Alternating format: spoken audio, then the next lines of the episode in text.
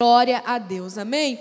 Irmãos, Gálatas capítulo 2, Gálatas era uma cidade né? Então, Paulo aqui ele escreve cartas e a várias igrejas, cartas a igrejas que ele abriu, né, junto com uma equipe, né, de missionários, implantava igrejas, começava ali uma célula, aí começava a crescer, alugava lá um salão, né, vamos dizer assim, um ponto, e ali começava realmente uma igreja da maneira assim mais institucionalizada. E um desses lugares era a Galácia. Então ele escreve aos Gálatas. E a gente vai entender um pouquinho do que, que ele escreve aos Gálatas. Em Gálatas 2, versículo 20, que é até o tema da mensagem de hoje, ele diz assim: olha. Logo, não sou eu quem vive, mas Cristo vive em mim. A gente pode contar até três e falarmos essa frase todo mundo junto? Pode ser que até o tema da mensagem? Pode ser? Vamos lá? Um, dois, três. Logo, já não sou eu quem vive, mas Cristo. Ixi, minha mãe está tão fraca, irmão. Dá até vontade de dar desespero, irmão. Acho que eu vou abrir a piscina e vou ficar lá dentro. Vamos falar com mais alegria? Quem está triste, irmão? Vamos fazer oração para mandar a tristeza embora? Tem alguém triste? Está alegre aí no, no espírito? Dá para falar com alegria? Amém? Porque você está falando essa verdade para você. Aqui Paulo ele falou dele, mas eu quero crer que essa verdade em nome de Jesus hoje vai ser para todos nós. Não sou eu quem vivo, Cristo vive em mim. Amém? Então vamos no três, hein? Um, dois, três. Logo, já não sou eu quem vive, mas Cristo vive em mim. Agora ficou bom. Aí já está. Amém? Irmãos, olha só, Paulo, ele traz essa afirmação para a vida dele. Mas não é que ele traz para a vida dele, ele estava falando para os Gálatas, quase aí dois mil anos atrás, e para nós hoje. Que assim como ele, porque ele dizia, sede meus imitadores, Paulo não falava isso? Ele está dizendo, gente, afirmem isso. Não mais eu, mas Cristo vive em mim. Ele está falando que ele já morreu. Não sou eu quem vive. Vocês estão entendendo? Ele fala, não sou eu quem vive. É um negócio meio contraditório. Assim, mas como assim? Porque ele está dizendo, eu não vivo mais. Ou seja, eu não vivo mais para os meus desejos. Eu não vivo mais nas minhas expectativas. Eu não vivo mais para satisfazer o que eu quero. Sabe, eu não vivo mais apegado às coisas dessa terra. Tudo que Deus tem nos dado é muito bom. Você tem uma casa? Levanta a mão quem tem uma casa. Eita, diga glória a Deus. Quem está vestido hoje? Fala glória a Deus. Quem, além da roupa que você está vestido, tem uma, pelo menos mais uma muda de roupa lá em casa? Diga glória a Deus. Quem tem uma cama para deitar hoje, uma coberta? Um tra... Diga glória a Deus. Quem vai comer num prato assim? Tem um prato, um garfo, uma colher? Tem lá na sua casa? Diga glória a Deus. Tudo isso é bom. Se você tem um carro, tem casa na praia, tem sítio, irmão, tem uma casa em Miami, na Quinta Avenida. Irmão, glória a Deus. Mas a gente não pode estar pegado com nada disso, é o que Paulo fala. Por quê? Porque eu já morri. Sabe, a vida em Deus, a vida do Evangelho, a vida do reino de Deus. E quando nós sabemos que não vivemos, mas Cristo vive em nós, nós vivemos a vida do reino, amém? Nós vivemos a vida do reino nessa vida desse mundo caído. Quando é assim, existe em nós uma conversão, uma mudança, irmãos, que ela é radical. Deus nunca pede para a gente algo, Deus sempre pede para a gente tudo. Fala para o teu irmão, Deus te pede o tudo, meu irmão. Não é alguma coisa, não. Não é o que você pode dar. Não é o que é possível agora. Isso aí a gente faz na, na coisa humana. Para Deus, Ele pede tudo. Amar ao Senhor teu Deus com toda a tua alma, com todo o teu entendimento, com todas as tuas forças. Deus nunca pede para a gente o resto, por quê? Porque Ele nos dá tudo, Ele nos dá muito mais do que aquilo que a gente tem pedido. Ele supre todas as nossas necessidades, amém? A conversão, a vida em Deus, é uma vida de morte. Mas não é uma morte assim triste, igual quando a gente perde alguém e fica triste, é uma vida de alegria, é uma morte alegre. Pensa que eu estou doida, mas não estou não. Como assim uma morte alegre? Porque eu morro para as coisas do mundo, mas eu vivo para a glória de Cristo. Porque Ele continua dizendo: Não sou eu mais que vivo, mas Cristo vive em mim. A vida que agora eu vivo, eu vivo pela fé no Filho de Deus. Eu vivo uma vida. Eu não morri total, eu morri aquilo que eu tinha que morrer, mas eu continuo vivo. Eu vivo pela fé no Filho de Deus. É como o apóstolo Pedro, irmãos. Ele era, ele era discípulo de Jesus, ele andava com Jesus três anos, sete dias por, por semana, 24 horas por dia. Ele dormia acordava com seus discípulos, todos juntos ali ao pé de Jesus Cristo. Mas enquanto ele não tinha morrido, enquanto ele era vivo, irmãos, ele cortava a orelha que não era para cortar. Ele era precipitado. Ele até começava a andar nas águas, mas ele não, não conseguia com, completar o trajeto, ele começava a afundar. Enquanto ele era vivo, enquanto ele não tinha morrido, irmãos, ele foi acusado de ter seguido a Jesus, de ser discípulo de Jesus, e na hora que ele ouviu isso, ele falou: Nunca conheci esse homem. Ele disse: Eu quero que caia um raio na minha cabeça se um dia eu vi Jesus. E então ele olha para Jesus, Jesus olha para ele. A Bíblia diz que Jesus fitou os olhos em Pedro, Pedro fitou os olhos em Jesus e o galo cantou a terceira vez. E aí Pedro ali chora, ele se arrepende, ele morre. E quando ele morre, ele vive. Porque aquele Pedro que 50 dias antes tinha falado: Eu quero que caia um raio na minha cabeça se eu conheço Jesus. 50 dias depois, ele estava pregando o evangelho do reino e 3 mil pessoas receberam Jesus. E no outro dia, 5 mil pessoas receberam Jesus. E na outra semana, ele estava indo para a igreja e viu um homem que não andava pedindo esmola. E ele falou: Não tenho prata, não tenho ouro, mas o que eu tenho eu te dou. Levanta e anda em nome de Jesus. E o homem levantou e andou. 50 dias depois, a sombra de Pedro curava. Vocês entendem isso? Irmãos, quando existe uma conversão verdadeira, eu morro. Agora, aquele Pedro que falou que eu quero cair um raio na minha cabeça, se um dia eu vi Jesus, era o mesmo Pedro que em Atos capítulo 10, 12, por ali, mais ou menos no meio do livro de Atos, ele, ele e João são presos, e presos por falar do Evangelho, mas quando eles são presos, as pessoas fazem um, um motim na porta da cadeia, porque querem a libertação deles, e os delegados, policiais ali, assustados com tanta gente, falam, não, é melhor a gente soltar Pedro e João, senão isso aqui vai virar uma confusão só. E soltaram e disseram para eles assim: Pedro e João, olha o que os delegados, o STF, né, falou lá para Pedro e João: falou assim: é o seguinte, a gente vai soltar vocês, mas a partir de hoje, nunca mais, a gente soltar vocês, vocês falem do nome de Jesus. E aquele Pedro, que 50, 60 dias atrás falou assim: que cai um raio na minha cabeça, eu conheci Jesus. 50, 60 dias depois, porque ele morreu, ele disse assim: ele riu na cara do STF amém? Riu na cara dos delegados e falou assim: como que eu vou deixar de falar daquilo que eu vi e daquilo que eu vivi? E ele e João vão para a praça novamente começam a pregar o evangelho do reino. Porque agora quem vivia neles não era mais eles, eles não tinham mais medo da morte.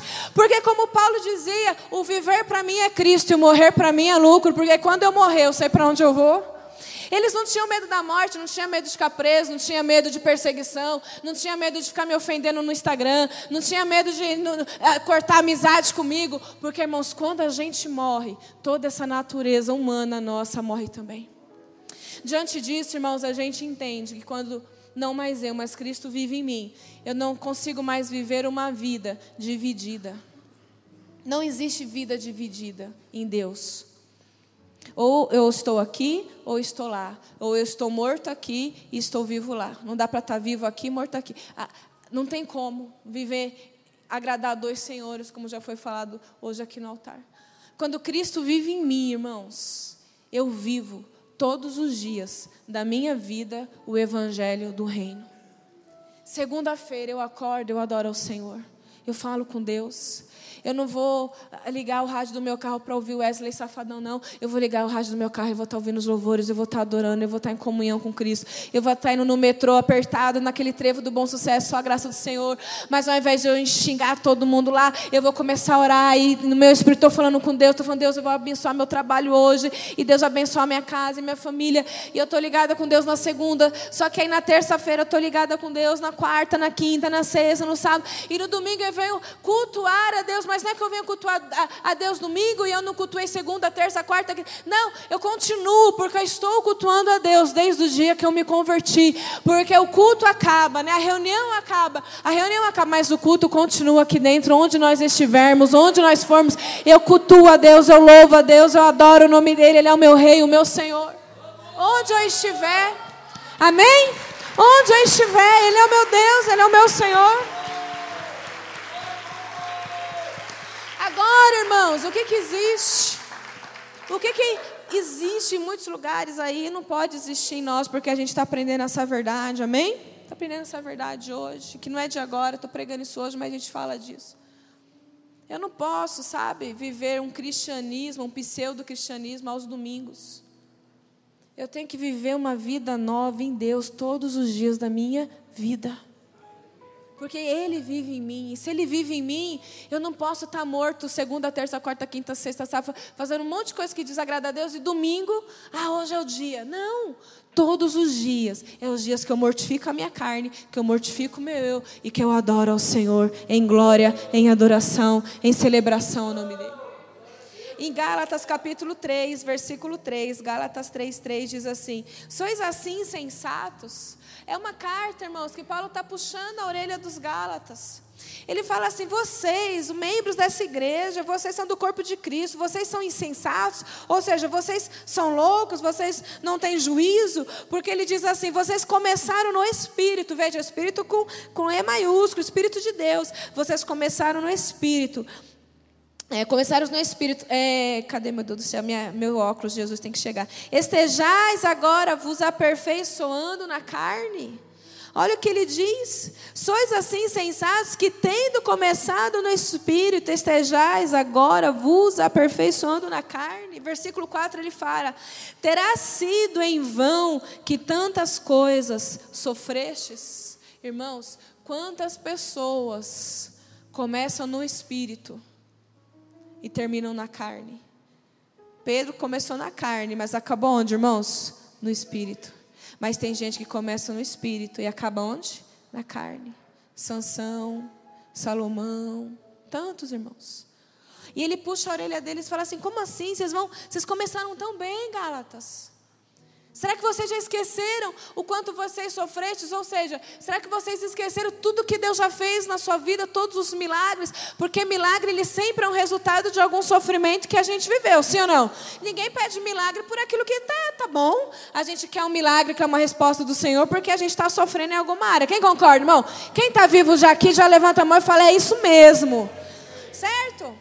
Então ele fala: vocês já esqueceram tudo que vocês padeceram, todas as obras que Deus fez, de tudo que Deus já livrou vocês. Irmãos, quantas e quantas e quantas e quantas pessoas nós já vimos aqui na igreja. E qualquer igreja aí de, de pelo menos 5, 6 anos já viu isso, que as pessoas começaram tão bem. E a gente, quando era imaturo, eu e Marcos, muito tempo imaturo, a gente achava, né? Nossa, que bênção, que, que irmão abençoado, irmão avivado, irmão animado. Irmãos, mas era igual uma bexiga cheia, que daqui a pouco vai murchando, vai murchando, vai murchando. Aí olha para o teu irmão e fala: murchou. Falei, murchou, acabou, saiu. Por isso que glória a Deus que hoje a gente né, já está bem mais maduro. O que me alegra não é o jeito que a pessoa começa, como ele termina. Porque a Bíblia diz em Eclesiastes: mais vale o final das coisas do que o início, amém? Então, às vezes, inicia de um jeito, mas é o, é o prosseguimento daquilo, é o caminho daquilo. Quantas pessoas estavam tão assim honradas na igreja, sabe, com, com o trabalhar de Deus tão lindo. Bastou, irmãos, conhecer alguém. Às vezes um namorado, às vezes um casamento que fez, às vezes um colega, às vezes um amigo até de dentro da igreja, porque o diabo fica circundando dentro da igreja. Quem sabia disso? É porque que ele vai circundar lá fora? Ele já está lá, né? Ele quer circundar dentro da igreja.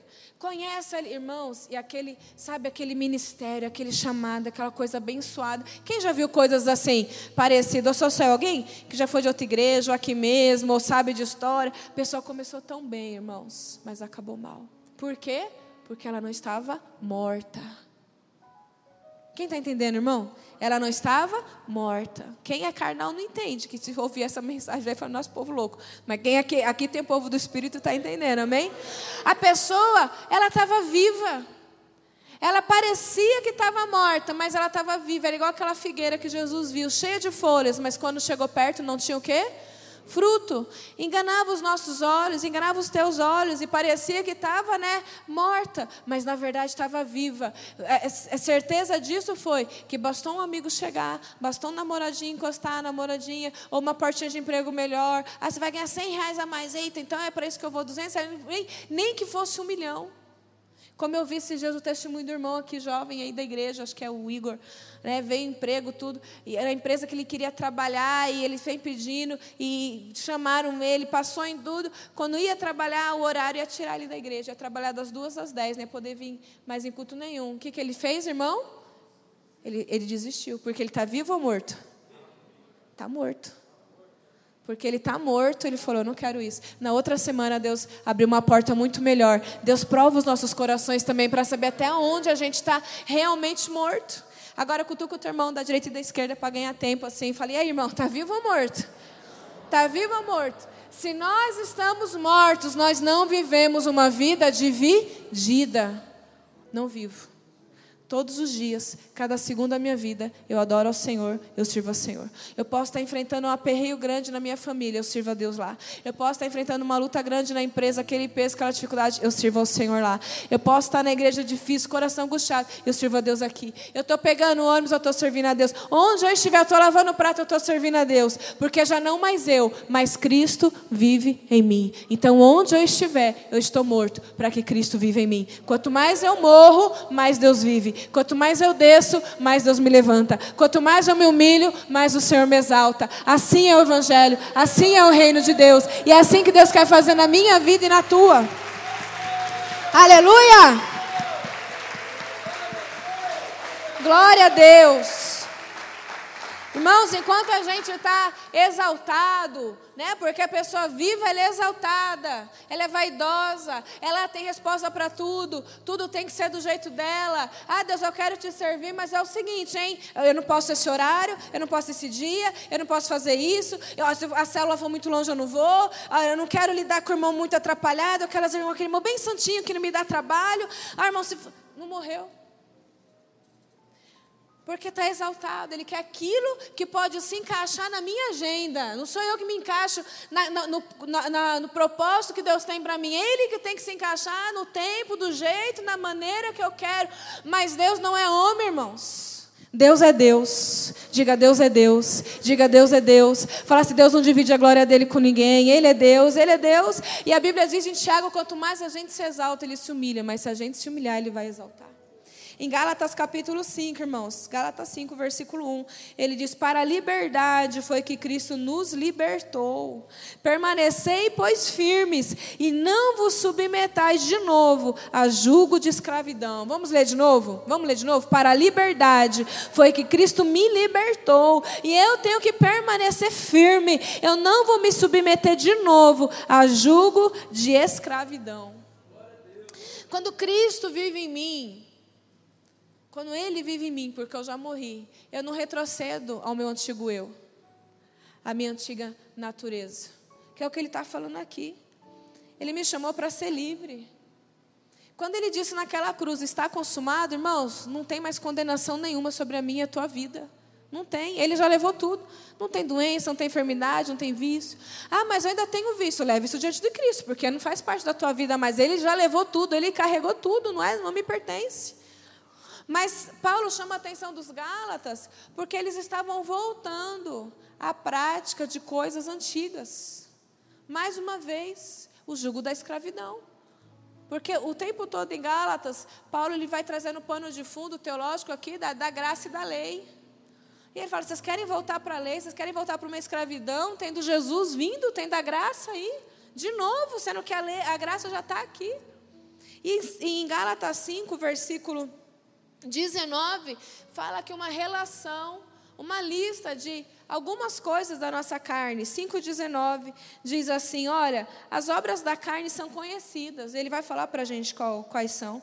Ele diz: Vamos falar junto? Vamos lá: prostituição, impureza, lascívia, idolatria, feitiçarias, facções invejas, bebedices, glutonarias e coisas semelhantes a estas, a respeito das quais eu vos declaro, como já outrora vos adverti, não herdarão o reino de Deus aqueles que praticam tais coisas.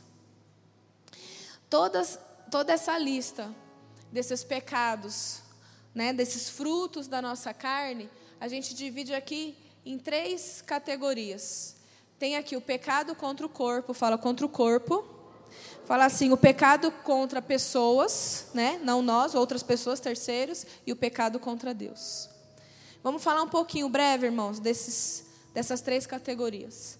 Pecado contra o corpo, ele fala aqui da impureza, da prostituição, da bebedice, glutonaria e lascívia. Sabe, lascívia é aquela é, sensualidade exagerada. A gente tem que tomar muito cuidado com isso, principalmente no país que a gente vive e nos tempos que nós vivemos. Porque isso aqui é a lista de pecado contra o corpo. Agora a Bíblia diz, daqui a pouco a gente vai ler, que o nosso corpo, e você sabe disso, o nosso corpo é templo do Espírito Santo. Então eu não posso fazer nada, nada que prejudique o meu corpo. Porque no meu corpo habita o Espírito Santo. Irmãos, o que é o Espírito Santo? Abrir um parênteses aqui. O Espírito Santo é Deus em nós. O Espírito Santo é a terceira pessoa da Trindade. E não a, a, terceira ou segunda em referência a ser menor. É porque a manifestação do Espírito Santo divina aconteceu num terceiro momento. Primeiro Deus, principalmente em todo o Antigo Testamento, comecinho do Novo, veio Jesus, Deus que se fez homem, amém? É a segunda manifestação de Jesus. E Jesus, conforme ele fala em João 14, é necessário que eu vá para que quando eu vier, Deus envie o outro consor, consor, só quem está vivo, consolador o Espírito da verdade, que o mundo não tem, não pode conhecer, mas ele estará convosco, ele habita em vocês para sempre, que é o Espírito Santo. Então, embora a Bíblia traz simbologias né, da representação do Espírito Santo, como pomba, como vento, de, é, o Espírito Santo não é um vento, o Espírito Santo não é uma pomba, o Espírito Santo não é um fogo, o Espírito Santo é Deus habitando em mim, e ele habita em mim dentro do que? Do meu corpo. E se ele habita dentro de mim, dentro do meu corpo, dentro da minha vida, eu tenho que tomar conta do que, irmãos? Do meu corpo. Então eu não posso ter o pecado da lascívia, dentre outros, porque é um pecado de sensualidade. E como eu falei, no nosso país, nos anos que a gente vive, é o que mais acontece. Praticamente ninguém mais nem usa roupa. Verdade ou mentira? Nem uso. Agora, se eu morri, se eu mulher morri, porque eu falei, não, mas eu, mas Cristo vive em mim, então jamais eu vou usar uma roupa sensual, jamais eu vou usar uma roupa que desperte algum olhar de qualquer pessoa na rua, porque o meu corpo é templo do Espírito Santo. Mas eu também vou tomar muito cuidado com a impureza, porque a impureza é um pecado no nosso corpo. O que, é impuro? Impuro é eu tornar impuro aquilo que é puro, e o meu corpo tem que ser o quê? Puro, porque eu morri. E se eu morri, o meu corpo tem que ser puro. E o que, que, é impureza? Alguns exemplos do, do, nosso cotidiano que a gente pode falar. Se eu estou vendo um filme, um filme muito legal, uma série de TV, qualquer coisa, tem um comercial de margarina. Se ali começa uma coisa de duplo sentido, se ali começa ou uma cena é, na cara ali do que está fazendo, na hora eu tenho que ter na minha mão uma coisa chamada o que, irmãos? Controle. Para dar pausa e eu ver mais? Ah, para tirar dali. Para acelerar aquilo. Se eu estou no meio de uma, de uma conversa entre amigos na faculdade, ou seja lá onde for, e começa a surgir umas pedras de duplo sentido, uma conversa meio estranha, aquilo é, é uma coisa impura. E se eu continuo ali, e aí eu continuo ouvindo aquilo, aquilo vai tornar o meu corpo impuro. E o meu corpo é templo do que, irmãos? De Deus, do Espírito Santo. Então a coisa da impureza é um negócio também muito sutil. Só que ao mesmo tempo está aí, está no outdoor, está tá no nosso celular com mil coisas. Só que se eu já morri, eu não vou ver aquilo. Às vezes a tentação vai vir. Só que se eu morrer, irmãos, a tentação não vai me vencer. A tentação só me vence quando eu não morri, quando eu ainda estou vivo. Quem está entendendo? Porque eu estou vivo, eu cedo a tentação. A Bíblia diz que não tem problema ser tentado, todo mundo vai ser tentado. O diabo é que tenta, não é Deus. Deus prova, o diabo tenta. Ele vai tentar, ele vai querer que a gente caia. Mas quem que eu alimento mais? Se eu alimento mais o meu espírito, eu não, não satisfaço a vontade da carne. Eu não cedo à tentação. Qualquer tentação que eu e você cair em algum momento da nossa vida, hoje, amanhã, qualquer momento, é porque naquele momento a gente estava mais vivo do que morto. Eu estava alimentando muito mais as coisas mundanas do que as coisas espirituais. Você entende isso, irmãos? Mas ele fala de um outro pecado contra o corpo, que a gente tem que falar disso, que é a prostituição. Eu queria que você registrasse com essa fitinha aí o Gálatas, você pode, e vai comigo brevemente em Provérbios 6, e vai passar aqui também na, na tela. Irmão, mas eh, daqui a pouco eu termino, viu, irmão? Não vou até meia-noite, não. Vocês sabem, daqui a pouquinho. Dá glória a Deus, pelo menos por isso, irmãos, que daqui a pouco eu termino. Você vai para casa ver fantástico, comer o frango. Irmãos, Provérbios, capítulo 6. Capítulo 6 de Provérbios, versículo 32. Provérbios 6, 32. Diz assim: olha. O que adultera com uma mulher está fora de si.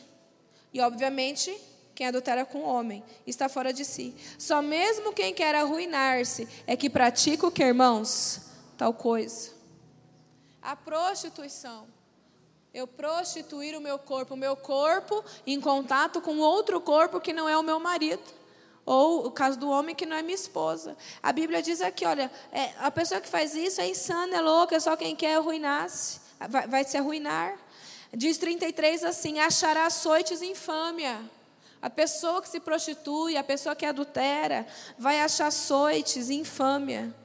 Ou seja, o seu nome vai ser difamado. O seu opróbrio, ou seja, a sua vergonha, aquela queda nunca se apagará. A pessoa em algum momento, irmão, pode até se consertar, pode até ter um perdão no casamento, por exemplo. Pode, glória a Deus que tenha. Mas aquilo lá nunca mais vai apagar, vai ficar o que ficou manchado. Manchou. Era como um vaso de cristal bonito, mas agora ele tem lá um, uma coisinha quebrada, não dá mais para consertar. Aquela mancha ficou, o próprio nunca se apagará. Porque o ciúme excita o furor do marido e não terá compaixão no dia da vingança. Não se contentará com o resgate, nem aceitará presentes, ainda que sejam muitos cuidar, irmãos, do nosso corpo. Digo, meu corpo é templo do Espírito Santo. Irmão, se eu estou morto, o meu corpo verdadeiramente é templo do Espírito Santo. Mas se ainda eu estou vivo, o meu corpo ainda habitará nele alguma impureza, ou alguma prostituição, ou alguma lascívia, ou alguma bebedeira, ou alguma glutonaria. Vocês estão entendendo? Às vezes não vai ser tudo isso, mas em algum momento algo vai entrar e tem que sair em nome de Jesus. Diga assim: não mais eu, mas Cristo vive em mim. Amém? Cristo vive em mim. Aí depois em Gálatas 5, naquela lista lá, ele fala dos pecados contra terceiros, conforme a gente leu. Voltando lá para Gálatas, ele fala qual o pecado contra terceiros, nessas pessoas: feitiçaria, inimizade, porfia, ciúmes, ira, discórdia, dissensões, facções invejas.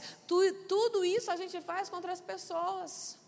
Irmãos, e aqui não tô, é, essa palavra não é para acusar ninguém, não, porque a palavra de Deus nunca é para acusar, sempre é para nos libertar, amém? E, e, e, aqui é todos, a gente está tudo no meu mesmo balaio, né? Fala para o teu irmão, a gente está tudo no mesmo balaio, irmão. Tem ninguém santo, santo, santa. A gente está no processo, estamos aprendendo a morrer hoje, amém? Se chegou a gente viva aqui, vai sair daqui morto em nome de Jesus. Vocês estão entendendo que morte é, né, irmão? Amém? Vamos sair morto.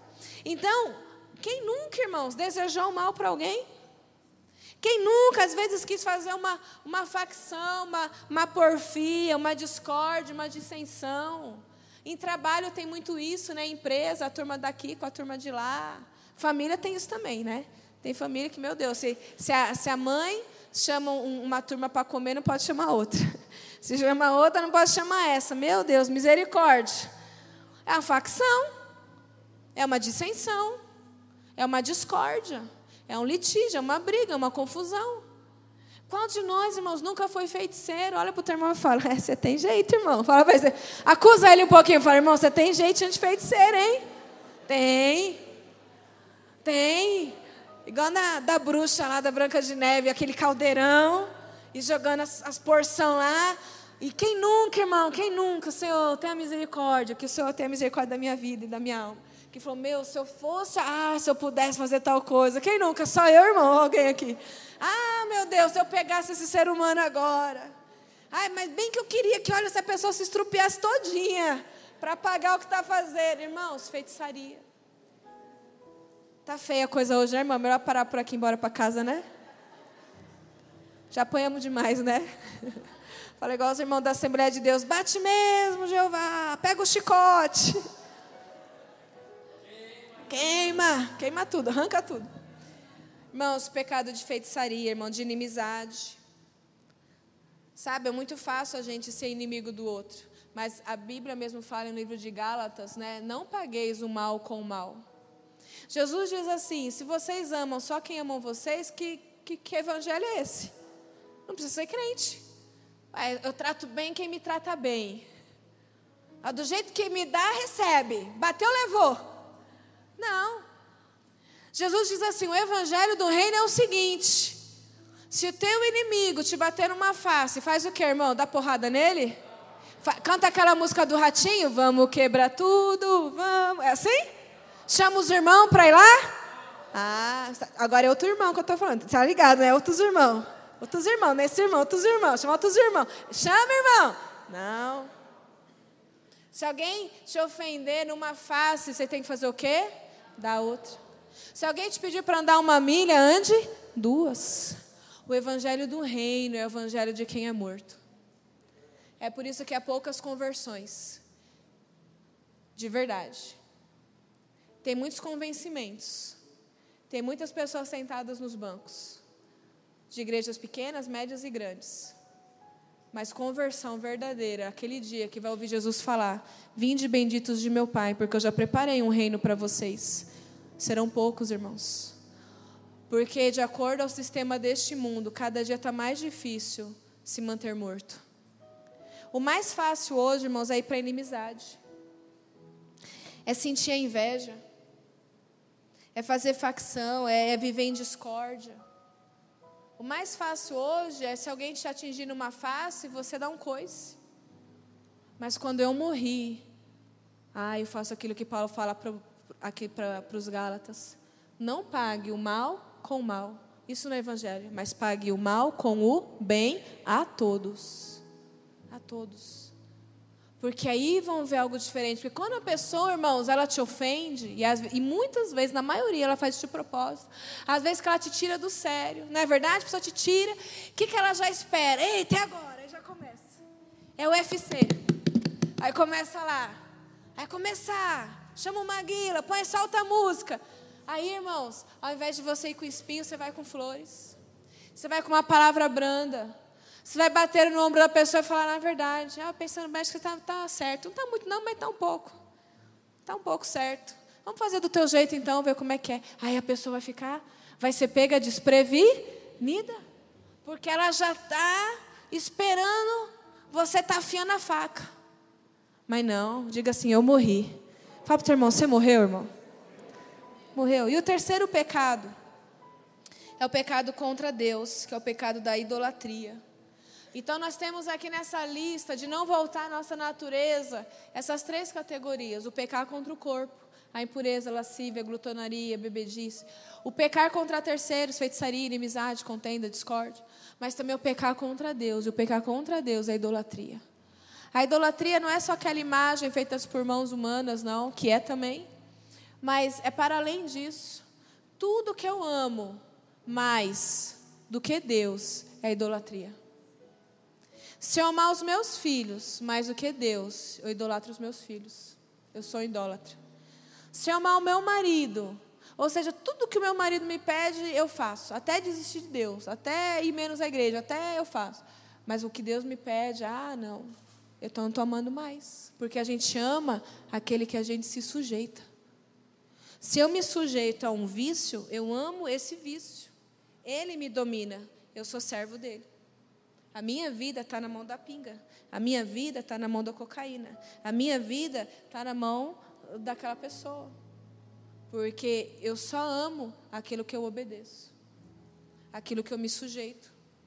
Por isso que submissão é mais profundo que obediência. Se eu me submeter a qualquer coisa, aquilo se tornou uma idolatria. E é por isso que quando eu morri, eu me submeto somente a Deus. Deus não divide a glória dele com ninguém. Ontem mesmo o Guilherme estava aqui ministrando e ele nasceu no berço evangélico, o pai dele bênção, pastor, família, nossa, abençoados. E não é abençoado porque está um ano, dois anos de igreja, não, porque tem mais de 20 anos, bênção. Ou seja, existe um tempo para a gente dizer que alguém é uma bênção. Não é porque alguém conversou com você cinco minutos que é uma bênção. Existe um tempo. Uma bênção. Um menino, quem estava aqui viu, se não ouviu, não pôde estar, se assiste. E ele disse que mesmo no evangelho criado tal, na igreja, ele ficava lá no fundo da igreja, né? Ia, porque os pais faziam ir, tem que fazer mesmo, mas ele ficava com fone ouvindo o jogo do Corinthians. E ele dizia: o Corinthians era o meu Deus. Eu amava, eu não estou falando contra o Corinthians, São Paulo, nem entendo, não é isso, né? É, não é disso que se trata. Se trata de eu colocar qualquer coisa no meu coração acima de Deus. Irmão, se eu amo a Deus mais do que todas as coisas, ainda que Deus leve os meus filhos, que certamente a pior dor que existe, eu não acuso Deus. Eu não abandono Deus, porque eu sei que se Ele fez isso é porque a vontade dele é soberana e eu me submeto à vontade dele. Eu sei que um dia eu vou ver meus filhos onde eu tenho que ver, que é lá no céu. Vocês entendem? Agora, a pessoa, irmãos, que tem uma outra paixão, outro amor que ocupa o primeiro lugar do coração dela, se ela perde isso, meu Deus. Não quer nem saber de Deus, porque já não queria mesmo, outra coisa já ocupava o coração dela. Mas quando eu me submeto ao Senhor, eu não tenho idolatria com nada, porque eu amo ao Senhor acima de todas as coisas. Irmãos, quando, para a gente encerrar, quando Cristo vive em nós, eu não tenho problema nenhum, irmãos, nenhum, em ouvir a verdade ao meu respeito. Eu vou fechar aqui. Nós estamos num tempo que as pessoas estão tão vivas, vivas, vivas dentro da igreja, nas famílias, que você não pode falar nada, irmãos. Qualquer coisa revolta, qualquer coisa é uma ditadura. Tem menininhos aí de 5 anos, criancinhas, 5, 6, 7 anos, que se a mãe pegar firme, o pai, a criança de 5, 6 anos, irmão, sabe nem no banheiro direito, já está dizendo assim: é, eu vou ligar para o conselho tutelar. Tem até o número já no, no iPad, no, no iPhone dele. Ah, Jesus Cristo, misericórdia. Ficar com uma criança dessa cinco minutos, né? Só Deus mesmo. Pode um negócio desse? Mas existe, não pode falar. Na escola não pode falar mais nada. Os professores não têm voz. Alguns anos atrás, o que o professor dizia era lei. Hoje, se o professor corrigir o filho, quando ele chega em casa conta para a mãe, a mãe vai lá bater no professor. É verdade isso aí. Ou estou mentindo, irmãos? Quando não respeita. Se uma liderança da igreja, daqui qualquer igreja, chegar num líder, conversar, sentar, falar, irmão, está errado isso aqui, isso aqui, eu vou sair dessa igreja. Levo toda a minha família e levo os influenciados, os fracos juntos e sai lá mesmo. Mas, enfim, quando faz isso, às vezes a pessoa acha que está ofendendo a liderança da igreja, mas não está, sabe por quê? Porque a igreja não é nossa, a igreja é de Deus. Quando você influencia alguém para sair da igreja, você está pecando contra o próprio Deus, porque a igreja não é nossa, a igreja é dele, você está tirando. E ninguém tira nada de Deus, né? A Bíblia diz que aquele que afastar um pequenino do caminho, melhor era colocar uma pedra no pescoço e se atirar ao rio. Mas a pessoa louca, insana, que obviamente não conhece a palavra. Mas sabe, irmãos, quando eu morri, eu não tenho medo de ouvir a verdade. A verdade de Cristo e a verdade que Cristo usa pessoas para me corrigir. Porque a Bíblia diz que ele corrige a quem ele ama. Em Eclesiastes, desculpa, irmãos, em Gálatas capítulo 4, onde nós estamos, Gálatas capítulo 4, versículo 16. Olha a seriedade do negócio. Gálatas 4, 16, irmãos. Gálatas 4, 16. Paulo diz assim, ó, tornei-me porventura vosso inimigo por vos dizer a verdade? Quer dizer que se alguém falar a verdade para você, o seu líder, o seu pai, sua esposa, sua mãe, aquele amigo, amigo de verdade, não é amigo de Instagram, não, irmão. O negócio de Instagram não é amigo, não. Aquele amigo de verdade que está te falando algo, quer dizer que agora virou seu inimigo? Para te fazer o bem, o seu pai para pagar as contas, colocar o bife lá na mesa, pagar a faculdade, ele serve, mas na hora de falar, senta aqui, vamos conversar, não pode. Como é que é isso? E Paulo chama a atenção dessa igreja e fala: como é que é isso, gente? Porventura, agora vocês vão me ver como inimigo porque eu estou falando a verdade para vocês? Versículo 17, presta muita atenção. Paulo diz assim: Os que vos bajulam não o fazem sinceramente, mas querem afastar-vos de mim para que o vosso zelo seja em favor deles. Vocês entendem isso aqui? Irmãos, a pessoa quando é amigo de verdade e vai nos, nos falar, vai nos corrigir, não tem que vir com palavra de bajulação. Quem fica com palavra de bajulação, quem vê você fazendo errado, mas não fala, não é teu amigo. O amigo verdadeiro, ele fala, fala para mim, fala para você, está errado. Não faça isso. O que você vai fazer a partir dali, mas a gente tem que ter alegria em que alguém nos corrija, em que o Espírito Santo nos corrija, que pessoas usadas por Deus nos corrija, e a gente não seja dura serviço, como diz a Bíblia. Ah, Deus fala no Antigo Testamento, esse povo de dura serviço que não me obedece. Sabe o que é povo de dura serviço? Quem é mãe aqui? Principalmente mãe, né? Mas pai também. Mas geralmente a coisa pega mais com a mãe. A, dura serviço é assim: aquele filho que você é, tem ou já teve, né? Se já era menor, e você ia corrigir, e o menino ficava assim, ó, pescoço duro. Serviço é pescoço duro. Ele não, ele não se humilha, irmão, não se quebranta, ele fica ali. Você está descendo a cintada. Quem já apoiou de cintada, irmão? Sim. E o menino é de dura serviço, irmãos. Ele está doendo, mas ele finge que não está. É ruim. Você fazia isso, né, irmão? Mas Deus chama, está te corrigindo. E Deus aqui ele fala: os que te bajulam não querem o seu bem. Irmãos, Paulo, o apóstolo Paulo e Barnabé eles fundaram essa igreja. Paulo era pastor deles. Tinha uma liderança a qual Paulo instruiu. E agora esse povo não queria ouvir quem? Paulo. Quem chegou primeiro? Paulo. Paulo abriu com Barnabé essa igreja. Firmou uma liderança, forjou o povo, deixou tudo arrumado. E agora eles não queriam ouvir. Gálatas capítulo 2, versículo 11. Gálatas 2, versículo 11. Diz assim: Olha só a, a seriedade da coisa. Gálatas 2:11. Quando, porém, Pedro, né, algumas versões está Cefas, que é a mesma pessoa, Pedro veio a Antioquia, resisti-lhe face a face, porque se tornara repreensível. Ou seja, Paulo chamou a atenção de Pedro, porque agora ele era alguém repreensível. Chamou a atenção dele. Versículo 13 diz assim, 2,13. E também os demais judeus dissimularam com ele. Influenciaram, pronto, irmãos, de o próprio Barnabé ter se deixado levar pela dissimulação deles. Ou seja, Pedro estava lá nessa igreja, mas foi, foi uma reunião daquela que pega para capar. Quem já viu reunião assim? Eu acho que Paulo chegou, trancou a igreja, engoliu a chave e falou: senta todo mundo. Eita, Senhor, fechou a janela Pedro estava lá, Barnabé lá, vários outros líderes, tudo lá, o povo da música, da mídia, das fotos, da toda coisa. Sentou todo mundo, irmãos, irmã que dança, que canta. Irmão, sentou todo mundo e falou assim: Eu sou o pastor dessa igreja. Tem gente influenciando vocês para coisa errada. Chamou de canto Pedro, falou com ele um papo reto, sério, se tornou repreensível. E Paulo chega a escrever até Barnabé, começou a ser influenciado. Irmãos, o diabo é astuto. Ele não vai te influenciar mandando o próprio capeta, não. Ele vai usar pessoas que te bajulam, pessoas que falam palavras agradáveis, pessoas com as palavras como mel para me influenciar e te influenciar. Mas Paulo diz aqui mesmo no livro de Gálatas, lá no capítulo 1, ele fala assim: ó, ainda que venha um anjo do céu falar para vocês um outro evangelho diferente desse, que seja anátema. Porque só existe um evangelho. Você pode levantar a sua Bíblia e glorificar o Senhor. Só existe um evangelho, só existe um reino, só existe um Deus, só existe uma verdade. Ele é o caminho, ele é a verdade, ele é a vida. Tudo que passar disso provém do maligno. E estavam querendo influenciar essa igreja. O diabo vai induzir, levar pessoas no meio da igreja, irmãos, para querer nos seduzir.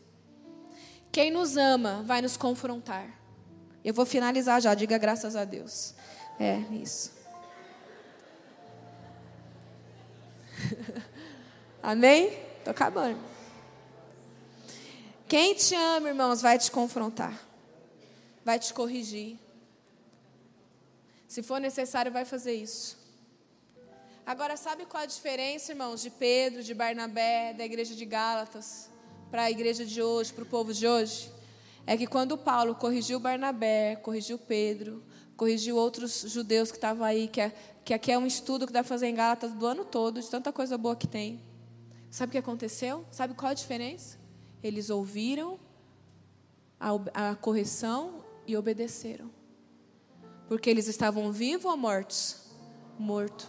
Quando você está morto, às vezes você vai errar em algo, mas quando Deus usa alguém para te repreender, você ouve e fala: Obrigado, Deus. Obrigado que o Senhor está usando pessoas para me livrar da morte essa outra morte que é espiritual, para me afastar do inferno. Obrigado, Senhor. Você vai agradecer a pessoa, sua mãe, seu pai, seu pastor, seu líder de célula. Fala, glória a Deus, louvado seja o Senhor pela tua vida, que quase eu estava caindo no abismo, mas Deus me tirou porque te usou.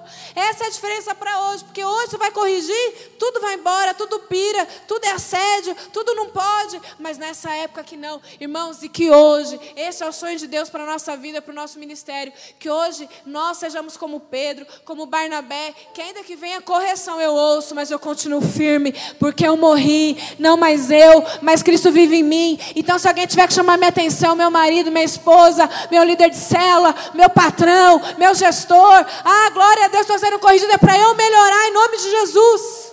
Graças a Deus, porque eu morri. Mas a pessoa viva, irmãos, ela tem a dura serviço. O pescoço dela é duro. Mas aquele, irmãos, de dura serviço não herdará o reino de Deus. Pode ficar de pé, irmãos. Um momento nós vamos orar. Isso é tão sério, sabe, irmãos? Davi, ele caiu tão, tão feio, irmãos. Davi é conhecido como homem segundo o coração de Deus. E ele errou, ele errou com aquela mulher, ele adulterou. Vocês viram que a gente falou do pecado contra o corpo, não é? Que é o adultério, coisa tão triste que Davi fez. E Davi, além de adulterar, Davi ainda comete um, um assassinato. Ele manda matar o marido da mulher lá, sabe? Ele fez toda uma situação para o cara morrer. E Davi, irmãos, adulterou, e Davi cometeu um assassinato. Davi, o homem que Deus tirou lá de trás das malhadas, rei de Israel. E passou um mês, passou dois meses, passou meses, passou ano. E Davi vivendo como se nada tivesse.